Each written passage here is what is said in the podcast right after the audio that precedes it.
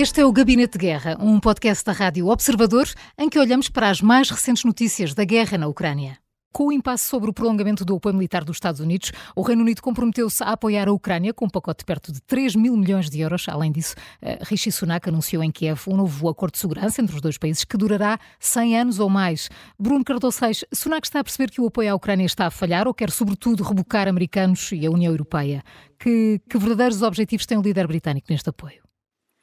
Bem, a, a Grã-Bretanha uh, destacou-se na, na, questão da Ucrânia uh, pelo seu apoio bastante precoce e bastante robusto, não é? Uh, ainda antes da invasão russa, e a par dos Estados Unidos, mas até antes dos Estados Unidos, foi o primeiro país europeu a fornecer algum equipamento militar, nomeadamente aqueles, aqueles sistemas anti-tanque, anti portáteis, o Javelin, etc. Portanto, uh, e, e Rishi Sunak, que ainda por cima também está, em termos de política interna britânica, numa situação um pouco difícil e tem eleições provavelmente ainda este ano, elas têm de realizar-se até janeiro de 2005, tem aqui das poucas áreas onde ele onde a ação do governo britânico, do governo conservador, tem sido relativamente consensual, uh, até no interior da própria Grã-Bretanha. E, portanto, uh, agora, parece-me que, em todo caso, uh, a decisão britânica vai no sentido certo e, e, também é importante em termos do timing, ou seja, é uma forma, no fundo, de passar esta mensagem à Rússia que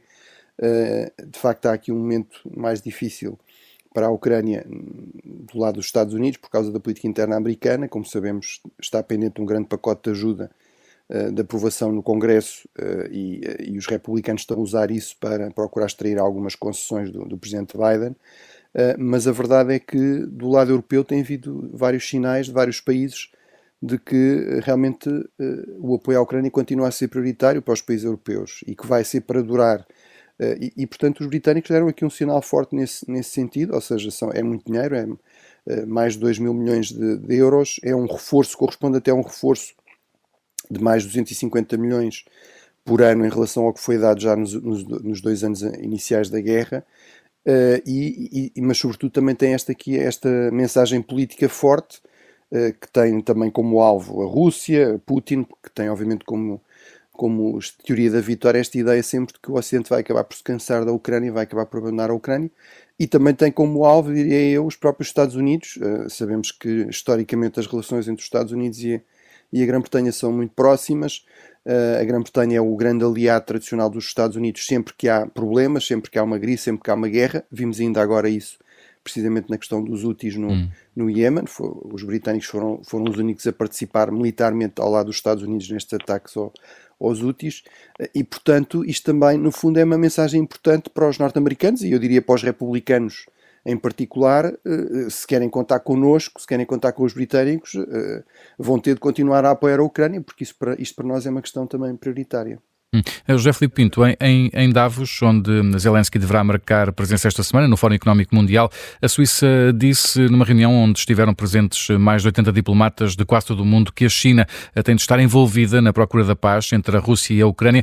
Isto eh, parece possível? Poderá a China, em função dos problemas económicos que começa a ter, pressionar mesmo a Rússia neste conflito?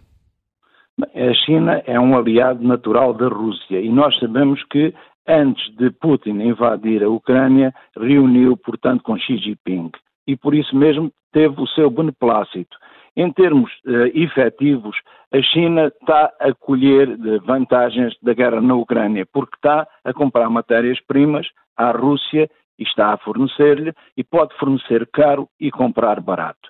E por isso mesmo está a reforçar a sua posição de, no que diz respeito a que a Rússia dependa dela.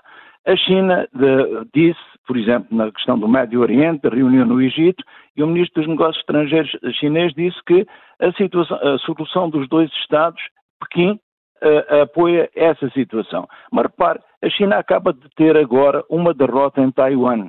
Uh, o candidato apoiado pela China perdeu as eleições. E por isso mesmo a China tem um problema uh, para a China interno, para a comunidade internacional vizinho, que tem de resolver.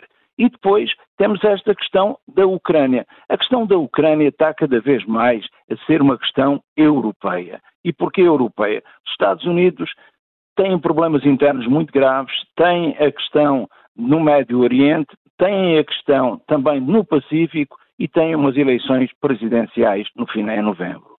Uh, por outro lado, nós percebemos que a Europa, e eu concordo com o o, tudo o que o Bruno disse, a Europa está a unir-se, principalmente uh, a Inglaterra, a França, a Alemanha, mas também os países bálticos, porque estão a perceber claramente que esta, esta é uma questão europeia.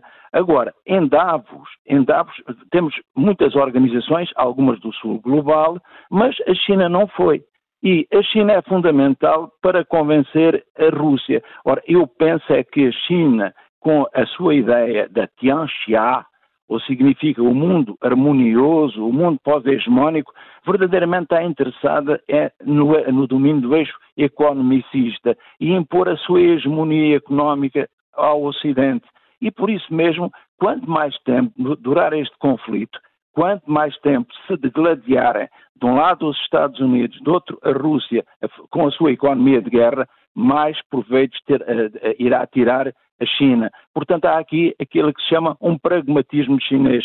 Nós habituamos ao, uh, à paciência chinesa.